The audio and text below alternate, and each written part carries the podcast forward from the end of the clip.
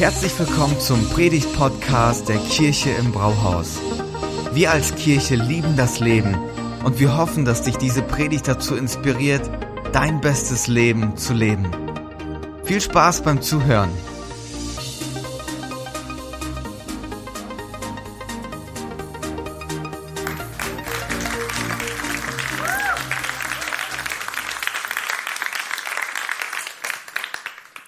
Hashtag Jesus 2020, unsere neue Predigtreihe. Und die wird richtig spannend. Wer ist dieser Jesus? Ein Betrüger? Ein Verrückter? Ist er Gott? Wer ist Jesus? Eins steht fest, an Jesus scheiden sich die Geister. Die einen finden ihn richtig toll, können Bezug zu ihm herstellen und sagen, ja, ist ein ganz klasse Typ. Und die anderen sagen, bleib mir bloß fern mit diesem Jesus. Lass mich in Ruhe. Ich will nichts mit ihm zu tun haben. Und wir starten ja heute in diese Predigtreihe und die wird bis Ostern gehen. Und jeden Sonntag wollen wir uns einen Aspekt vornehmen von diesem Jesus. Wir wollen ihn kennenlernen und Fragen stellen. Was hat er zu sagen? Wer ist er überhaupt? Was sagt er über sich selber? Und was hat das für einen Bezug zu unserem eigenen Leben? Was hat das für eine Bedeutung für mich ganz persönlich? Und viele stellen diese Fragen. Nicht nur in der Kirche, sondern der Spiegel schreibt regelmäßig über Jesus. Bücher werden geschrieben, letztens auf Netflix eine Serie gefunden, Messiah. Wenn Jesus heute hier wäre, was für einen Einfluss hätte er, wie wird das aussehen? Und immer mit der Frage, wer ist dieser Jesus? Was hat er zu sagen? Irgendwie muss er ja bedeutsam sein, wenn man ihn als Fixpunkt der Zeitrechnung nimmt, vor Christus, nach Christus, wenn sich so viele Leute mit ihm beschäftigen, irgendwas Besonderes muss er ja haben. Und das wollen wir gemeinsam herausfinden. Die Predigten, die uns helfen sollen, das herauszufinden, werden als Grundlage die sieben Ich-Worte haben. Okay, was sind die sieben Ich-Worte? Im Bericht von Johannes sagt Jesus siebenmal Ich bin das und das. Und dann benutzt er verschiedene ähm, Bilder, um sich selber zu beschreiben. Und das wollen wir jetzt bis Ostern herausfinden, diese sieben Ich bin Worte von Jesus. Und das Wichtige dabei ist zu verstehen, dass Jesus das ja im gewissen Kontext sagt. Meine, der wird heute wahrscheinlich andere Worte gebrauchen als damals. Deswegen müssen wir gemeinsam einen Blick hinter die Kulissen wagen und schauen, was hat das damals bedeutet, was hat, was hat das ausgelöst bei den Leuten, als er diese Aussagen getroffen hat. Das Spannende, das kann ich schon mal vorwegnehmen, ist, dass die Aussagen, die er da tätigt, eine hohe Aktualität haben für unser Leben.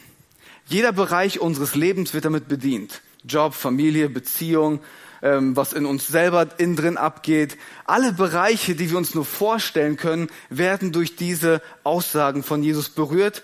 Und ich bin schon sehr gespannt, was passieren kann, wenn wir die nächsten sieben Wochen so unterwegs sind und ihn immer besser kennenlernen werden. Ich bin wirklich gespannt. So, die erste Aussage, die Jesus macht, ist eine Aussage, die führt dazu, dass er in der Beliebtheitsskala einmal komplett abstürzt. Weil ihr kennt solche Leute, die in der Öffentlichkeit stehen, die hauen einen Satz raus und im selben Moment bereuen sie, dass sie es gerade gesagt haben, aber da ist jetzt der Skandal.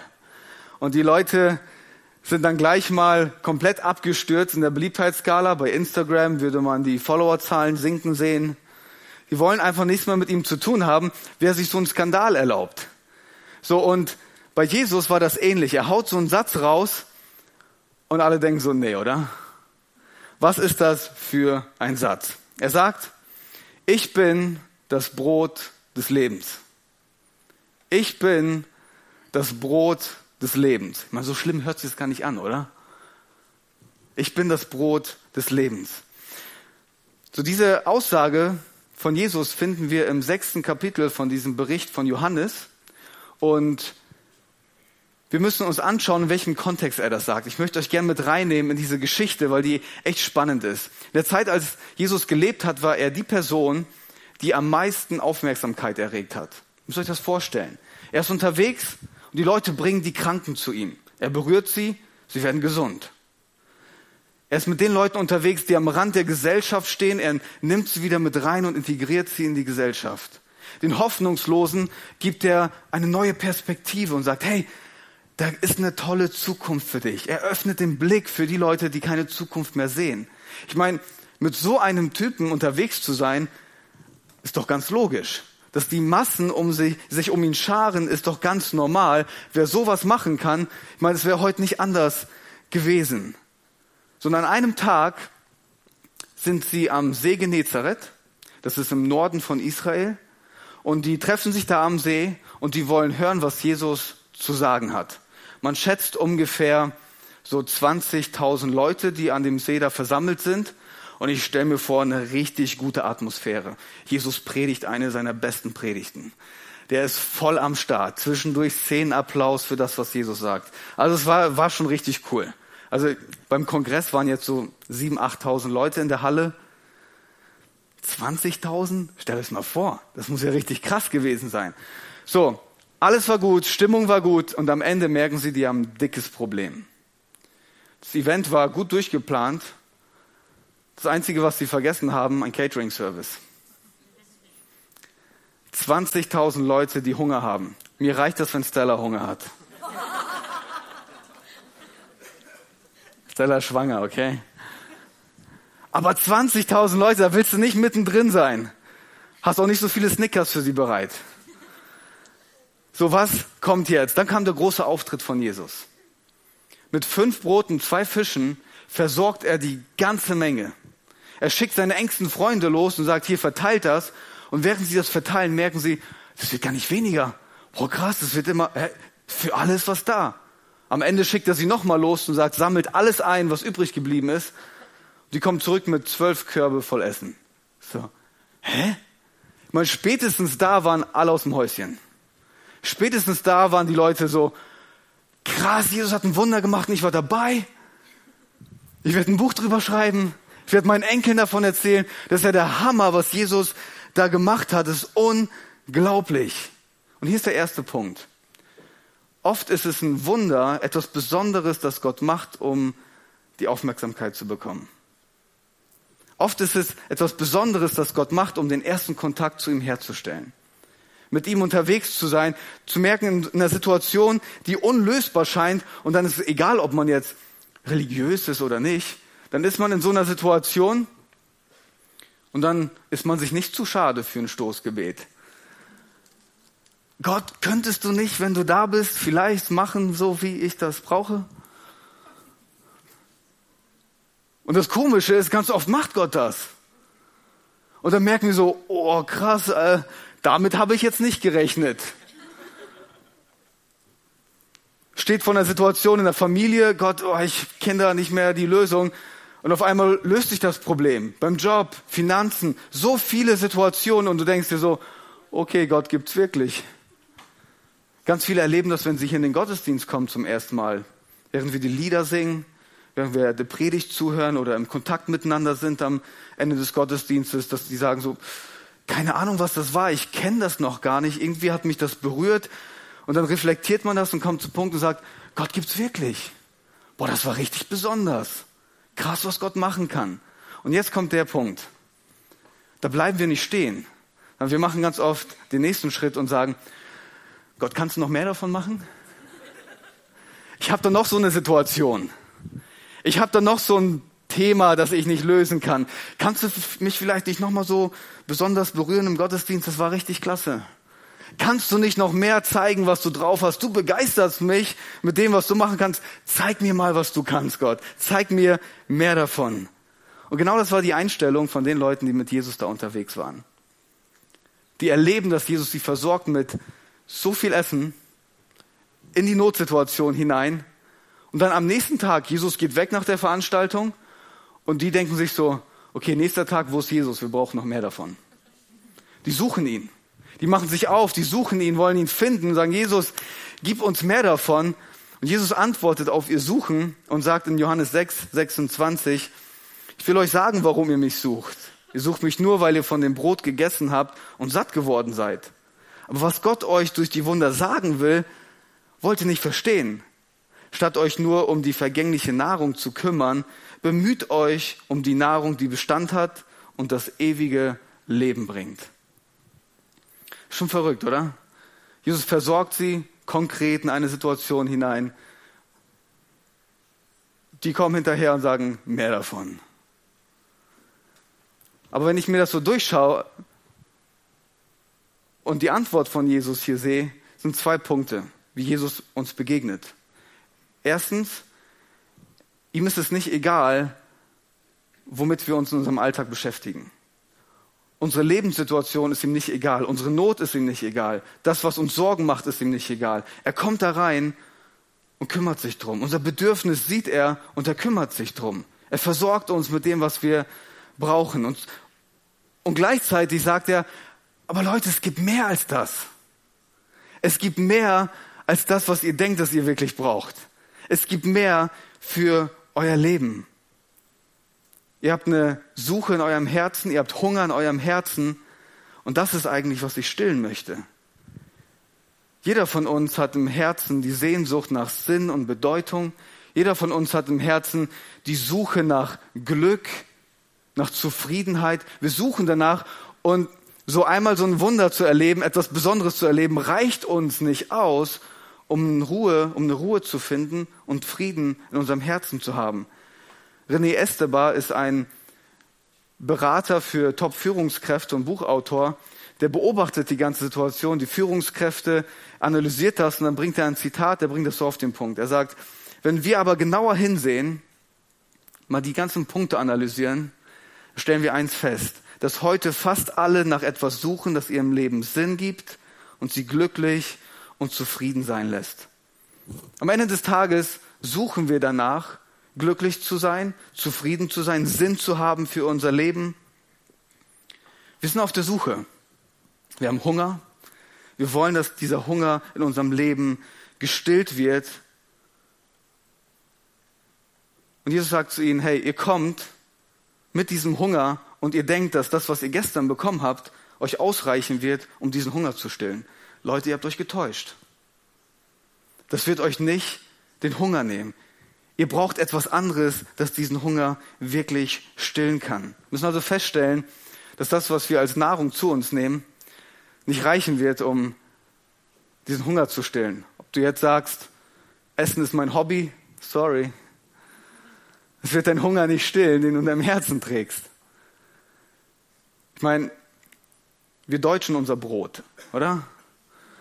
Richtig schönes Vollkornbrot. Frisch gemachtes Bauernbrot mit Kruste. Äh, wir sind immer bekannt für unser Brot. Als Stella und ich in den Staaten waren und einen Wocheneinkauf machen sollte, stand da Brot auf dem Zettel. So, dann stehe ich da und es gibt eine riesen Auswahl an Brot, aber es war kein Brot. Wisst ihr, wie ich das ausgesucht habe, was ich mitnehme? Ich habe so ein Brot genommen und habe das zusammengedrückt.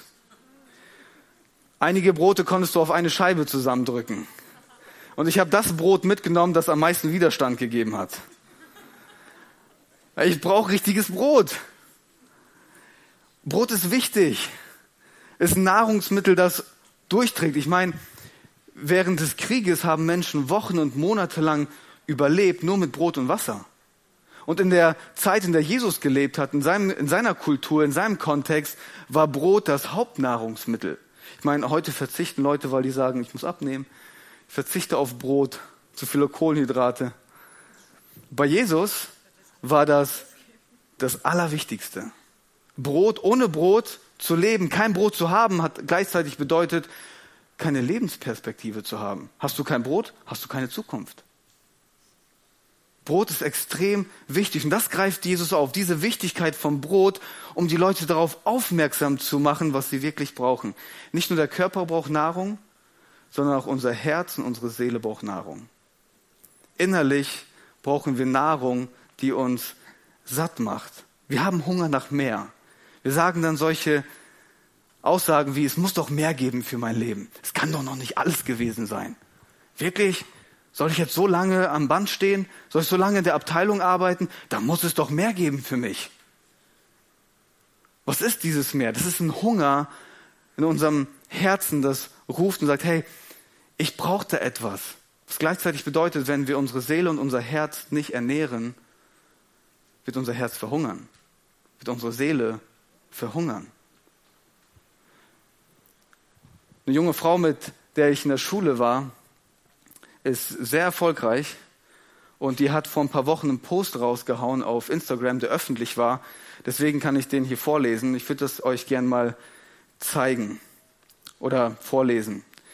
Sie ist eine Fashion-Käuferin. Eine Fashion-Käuferin ist eine Person, die von den berühmtesten Marken die Klamotten einkauft und dann weiter vermittelt und so weiter. Also ein ganz, eine ganz, einen ganz krassen Job, den sie da hat. Und sie schreibt Folgendes. Da bin ich nun, eine erfolgreiche Fashion-Käuferin, die für die angesagtesten Marken der Welt arbeitet. Ich werde dafür bezahlt, die Welt zu bereisen. Hongkong, London, Paris, New York, you name it umgeben von Burnout, Depression, Ängste und der Frage, wie kann es sein, so viele erfolgreiche Menschen zu sehen, die unglücklich sind? Da bin ich nun, eine erfolgreiche Modekäuferin, überarbeitet, unerfüllt, unglücklich und eigentlich sollte ich doch glücklich sein. Ich bin ja schließlich erfolgreich. Was für eine Ironie. Ich habe das gelesen, mein, die ein Jahr jünger als ich. Wenn ich das lese, dann höre ich eine Stimme, die ruft und sagt, ich habe Hunger. Meine Seele ist am Verhungern. Mein Herz ist am Verhungern. Gibt es da jemanden, der diesen Hunger stillen kann? Gibt es etwas auf dieser Welt? Ich meine, ich habe ja alles. Es scheint ja alles gut zu sein. Aber gibt es etwas in dieser Welt, das diesen Hunger in meinem Herzen stillen kann? Gibt es etwas, das für mich zur Verfügung gestellt wird, damit ich nicht mehr diesen Schmerz erleben muss. Für mich ist das ein Ruf nach Nahrung fürs Herz. Es kann doch noch nicht alles gewesen sein. Und ganz oft schlagen wir dann einen Weg ein, weil wir alle diesen Hunger haben, um diesen Hunger zu stillen. Was machen wir? Kaufrausch. Wir denken, dass wenn wir Sachen besitzen, dass es uns eine Ruhe geben wird. Das nächste Highlight, die nächste Beförderung, die nächste Beziehung, und ganz oft stolpern wir in solchen Sachen rein, weil wir denken, wenn ich das mache, dann muss es ja morgen Ruhe geben in meinem Herzen. Wenn ich das mache, dann wird es übermorgen nicht mehr da sein. Dann wird dieser Hunger nach Bedeutung und Sinn nicht mehr da sein. Wenn ich das nur mache, und dann merken wir genau wie diese junge Frau, dass wir wieder Hunger haben, immer wieder. Und hier ist das Krasse, immer schneller. Das, was heute gereicht hat, um diesen Hunger temporär zu stillen, wird morgen nicht mehr ausreichen. Es braucht ein extremeres Highlight, mehr Sachen, schnelleren Beziehungswechsel, weil wir merken, es reicht nicht mehr aus. Wir haben diesen Hunger und wir wollen ihn gestillt haben. Und genau das spricht Jesus an. Genau diesen Punkt in unserem Herzen fixiert er mit dieser Aussage. Und er sagt, es gibt einen Hunger, den kann nur ich stillen. Und dass du Hunger hast, zeigt eigentlich nur, dass es jemanden geben muss, der diesen Hunger stillen kann. Und ich bin diese Person, die es machen kann. Was braucht es? Es braucht Brot vom Himmel, das ewig satt macht.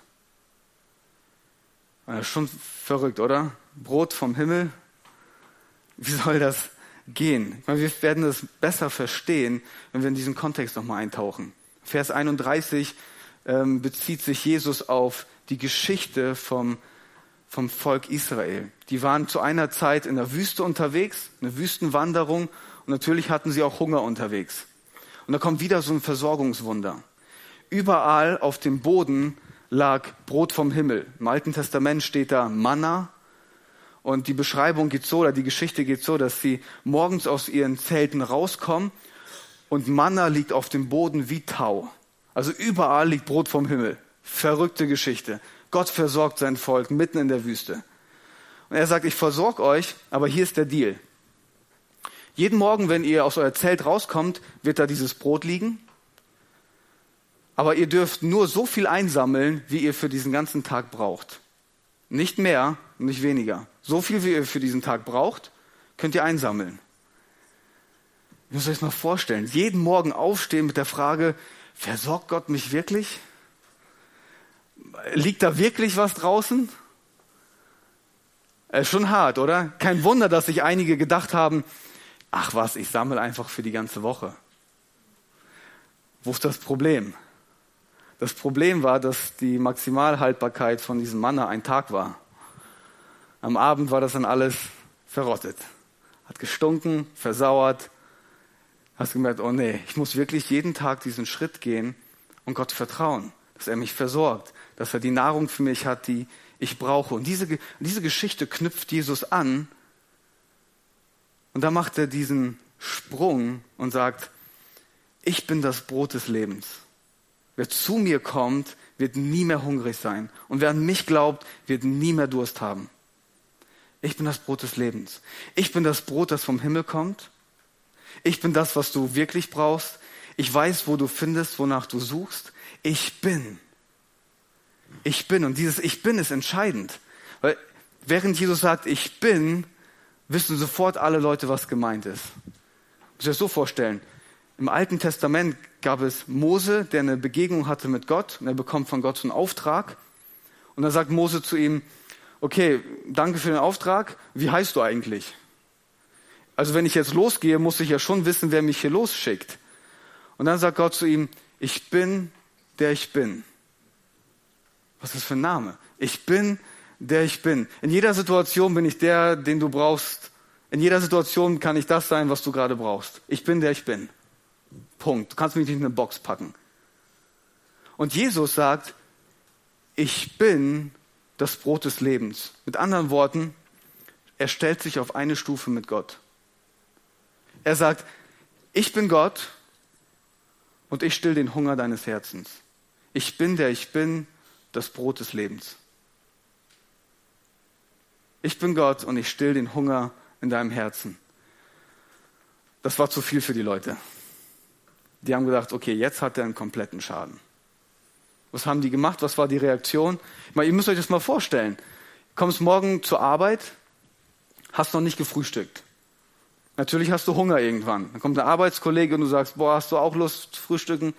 Ich habe richtig Hunger. Und dann sagt dein Arbeitskollege, du brauchst jetzt gerade kein Frühstück. Was du wirklich brauchst, ist Brot vom Himmel. Ich bin Gott und ich gebe dir das. Ich meine, du wirst deine Sachen packen und weglaufen. Oder? Und genau das war die Reaktion. 20.000 an einem Tag. Jesus macht so eine Aussage, macht sich komplett unbeliebt. Und am Ende des Tages ist er da zu, zu, zu, mit 13 Leuten, seine zwölf engsten Freunde. Und dann guckt er die noch an und sagt, ja, was mit euch? Wollt ihr auch gehen oder was?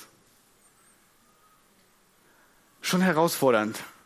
Er sagt, ich bin das Brot des Lebens. Ich bin Gott und ich gebe dir, was du wirklich brauchst. Und das ist schon diesen Anspruch zu haben. Natürlich laufen die Leute weg. Was soll man anderes machen? Was ist hier, was ist hier der Punkt? Auch, auch wenn es uns nicht gefällt, sagt Gott, du kannst so lange suchen, wie du willst. Aber nur bei mir wirst du fündig. Auch wenn du jetzt temporär wegläufst und suchst, wirst immer zurückkommen zu der Quelle. Du wirst immer zurückkommen zu dem, der dir wirklich diesen Hunger stillen kann. Warum kann Jesus so eine Aussage machen? Er ist nicht gekommen, um uns ein paar gute Ratschläge zu geben, uns ein paar Tipps zu geben fürs Leben, zu sagen, hey, so läuft das gut im Leben. Und Jesus ist gekommen und hat sich selbst hingegeben. Sich komplett hingegeben hat, sagt, mein Leben investiere ich komplett. Und nur durch diesen Akt von seinem Investment ist es möglich, dass er so eine Aussage machen kann. Er kommt und sagt, ich bin das Mittel zum Leben. Ich bin derjenige, der dafür sorgen kann, dass dein Leben aufblüht. Nicht, was du tust und was du denkst, ist gut, sondern wer ich bin und was ich für euch getan habe, ist entscheidend. Ihr könnt niemals genug machen, um diesen Hunger zu stillen, sondern alles, was ich gemacht habe für euch und wer ich bin, das ist entscheidend. In Johannes 5, Vers 12 sagt Jesus das so, wer den Sohn Gottes hat, hat auch das Leben. Ihn zu haben bedeutet Leben zu haben. Wer aber den Sohn nicht hat, hat auch das Leben nicht. Die Suche findet ihr Ende bei ihm, wenn er diesen Hunger stillen kann. Durch Jesus wird Gott Mensch und sagt, ich komme mit, mit euch auf eine Ebene. Ich komme genau zu euch damit ich weiß, was ihr durchmacht, damit ich weiß, wie sich das anfühlt. Und dann gebe ich mein Leben hin, um genau das zu bedienen, was ihr braucht. Das kann nur ich machen. Wie machen wir das also ganz praktisch? Ich meine, hört sich ja gut an. Brot des Lebens. Wie wird Jesus zum Brot für mein Leben? Ich meine, wie kann ich mich an ihm ernähren? Ich meine, das ist schon komisch, oder? Ich meine, beim Essen ist es ja so dreimal täglich, manche mehr, manche weniger. Aber es ist so, ich sage mal dreimal täglich, okay? Man macht ja auch nicht am Montagmorgen so eine Entscheidung und sagt, hey, heute drei Kilo Brot, ein paar Kilo Gemüse, ein bisschen Fleisch damit reinmischen und dann soll es für den Rest der Woche reichen. Also so, so ernähren wir uns ja nicht, oder? Es reicht auch nicht, am Sonntag hierher zu kommen und dem Typen da vorne zuzuhören und sagen, okay, der erzählt sowieso genug, reicht mir bis nächste Woche. Es geht darum, täglich dran zu bleiben. Täglich dran zu bleiben und sich von Gott zu ernähren. Okay, ich, ich gebe es zu, das hört sich komisch an, an Jesus zu knabbern. Von ihm zu essen. Das hört sich schon komisch an, oder? Ich glaube, die entscheidende Verbindung, die wir herstellen müssen, um das zu verstehen, ist in Johannes 1. Jesus, das Wort Gottes. Okay, das ist der Grundgedanke. Jesus ist das Wort Gottes. Und an einer anderen Stelle sagt Jesus, der Mensch lebt nicht von Brot allein, sondern von jedem Wort, das aus dem Mund Gottes kommt. Gottes Wort, die Bibel als Nahrungsmittel für unser Herz. Gottes Wort als Nahrung für das, was wir in unserem Herzen wirklich brauchen, um den Hunger zu stillen.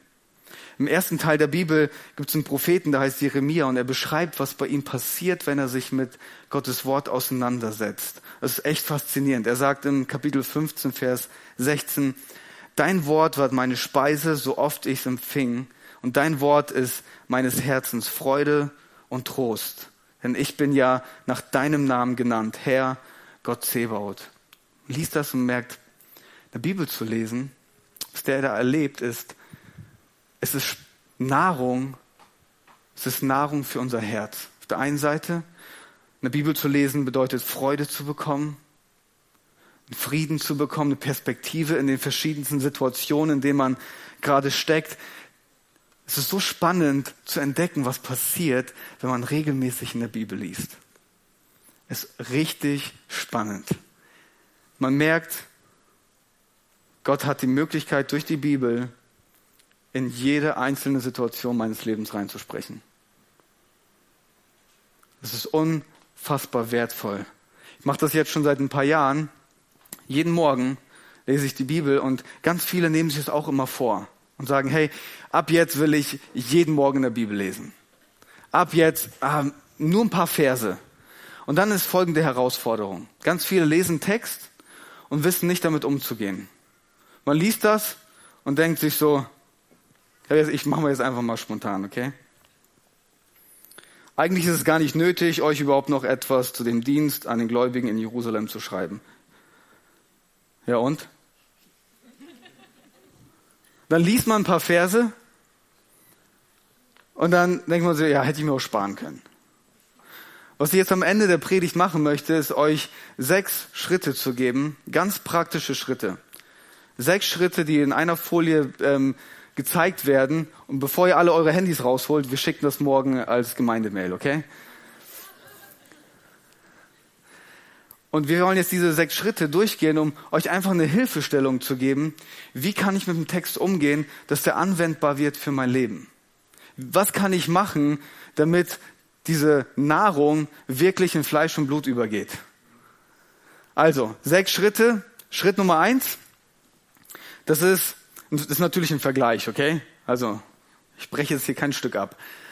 Also ein Vergleich. Das erste ist, ich breche ein Stück ab. Das heißt, ich suche mir einen Teil aus in der Bibel. Ein paar Verse, ein Kapitel oder zwei, je nachdem, wie viel Hunger du gerade hast.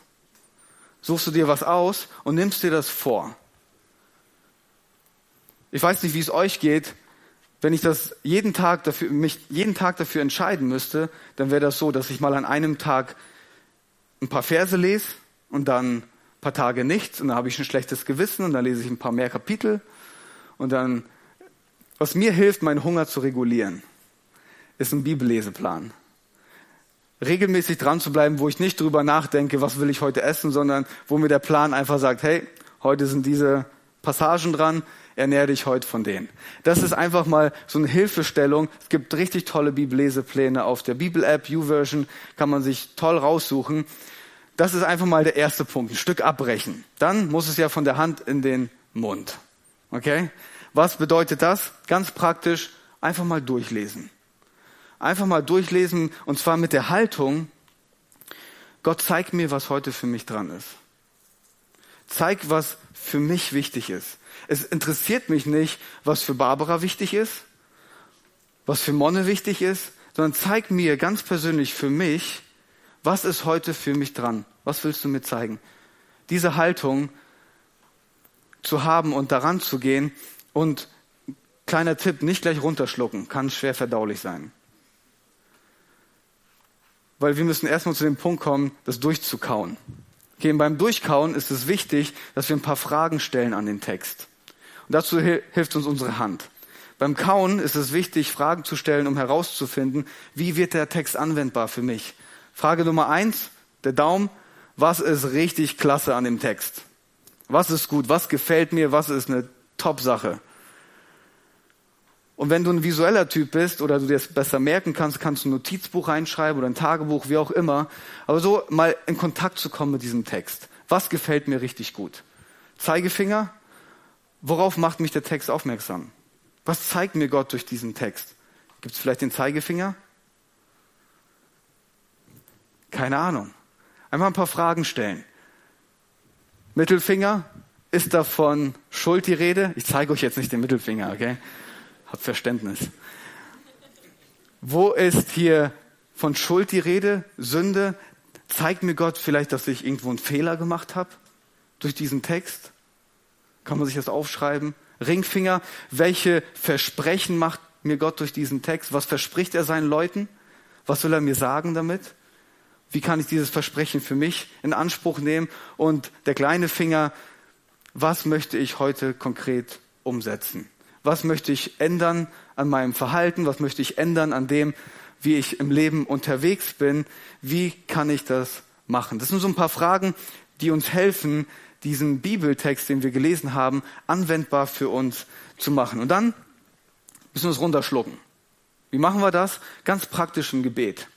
Heißt du, beschäftigst dich mit diesen Fragen und dann ganz praktisch im Gebet zu sagen, Gott, ich nehme das Wort, das ich heute gelesen habe, ganz persönlich für mich an. Hilf mir, das umzusetzen. Zeig mir, wo mein nächster Schritt ist. Wenn wir entdecken, dass wir irgendwie einen Fehler gemacht haben, Gott, es tut mir leid. Hilf mir, dass ich da auf einen richtig guten Kurs komme. Danke, dass dieses Versprechen für mich gilt. Ich möchte mich darauf stützen, dass es für mich ist. Ganz bewusst im Gebet machen. Und dann geht es ans Verdauen. Was passiert da? Das können wir halt nicht aktiv steuern. Ne? Ich kann jetzt nicht sagen, okay, ich habe vorhin beim Mitarbeiter Catering was gegessen, ab jetzt verdauen. So, was, was passiert da? Der Heilige Geist spielt da die entscheidende Rolle.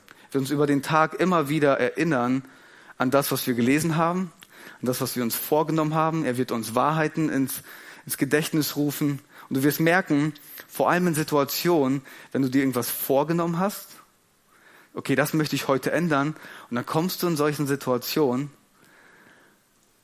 und willst eigentlich so reagieren, wie du es immer tun würdest, aber du hast dir vorgenommen, es anders zu tun, dann kommt der Heilige Geist ganz entspannt und sagt, hey, ich wollte dich nur mal kurz erinnern an heute Morgen. Wir hatten da eine Abmachung, gell?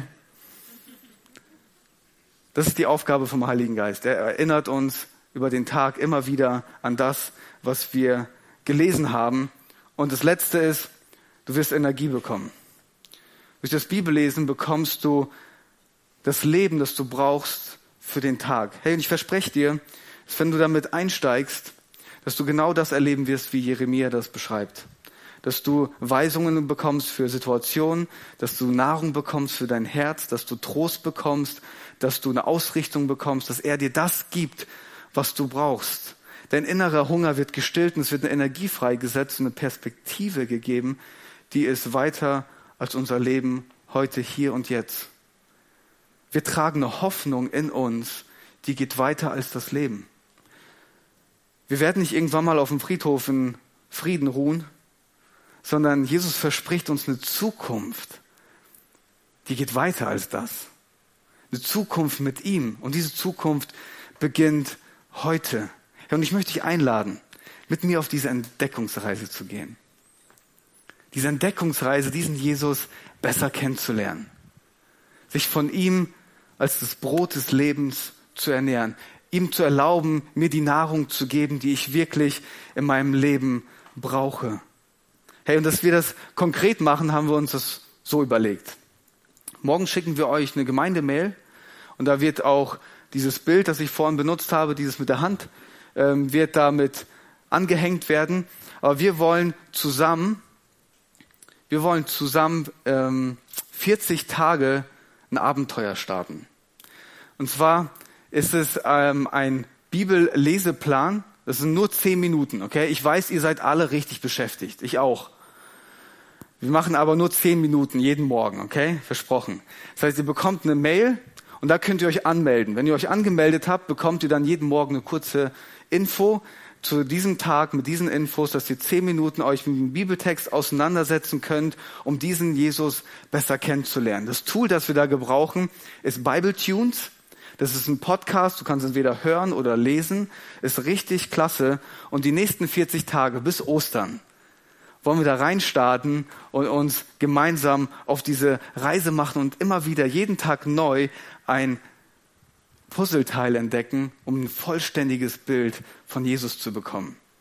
Wenn du die Gemeindemail noch nicht bekommst, findest du ähm, auf deinem Stuhl oder vor deinem Stuhl eine Kontaktkarte, die kannst du ausfüllen, damit du die E-Mail morgen bekommst, um dich anmelden zu können. Einfach gleich hinten bei der Welcome Lounge abgeben.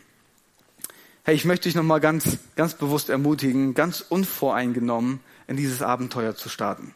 Wir haben so viele Konzepte und so viele Gedanken in unserem Kopf, die uns abhalten können, die uns gute Gründe geben, das nicht zu machen. Ich will dich einladen, sagen, hey, lass uns mal gemeinsam reinstarten und schauen, was passiert, wenn wir ihn immer besser kennenlernen. Weil wir als Kirche im Brauhaus, wir lieben das Leben. Und Jesus kommt und sagt, ich bin das Brot des Lebens. Wenn du mich hast, dann hast du das Leben. Ich bin derjenige, der dir das gibt, was dein Herz wirklich braucht. Ich will dich ermutigen, lass dich ernähren und lass den Hunger stillen von dem, der das kann. Jesus bietet sich uns an. Heute ganz neu. Du kannst die Entscheidung für dich treffen und sagen, ja, Jesus, ich, ich will, dass du meinen Hunger stillst. Ich will mich auf eine Reise machen, dich besser kennenzulernen. Vervollständige mein Bild, das ich von dir habe. Und nimm diese Punkte in meinem Blickwinkel weg, die eigentlich nicht dementsprechend, wie du bist. Und ich glaube, dass da ein richtig, eine richtig tolle Reise vor uns liegt. Ich möchte für uns beten. Jesus, vielen Dank, dass du dich anbietest als das Brot des Lebens. So gut zu wissen, dass den Hunger, den wir in unserem Herzen so oft spüren, dass er nur von dir gestillt werden kann. Also wir wollen uns auf diese, dieses Abenteuer begeben und sagen, wir wollen wirklich herausfinden, wer du wirklich bist und wie du bist. Zeig dich uns in den nächsten Wochen und Tagen und zeig uns, was für ein Leben du für uns bereithältst.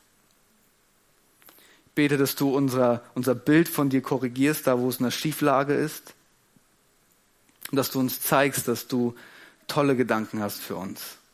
Hilf uns, dass wir jeden Tag dranbleiben und uns ernähren von dem, was du uns geben möchtest. Ich segne uns in deinem Namen, Jesus. Amen. Vielen Dank fürs Zuhören. Bei Fragen kannst du uns eine E-Mail an info at fcg-gifhorn.de schreiben und wir geben unser Bestes, deine Fragen zu beantworten. Bis zum nächsten Mal.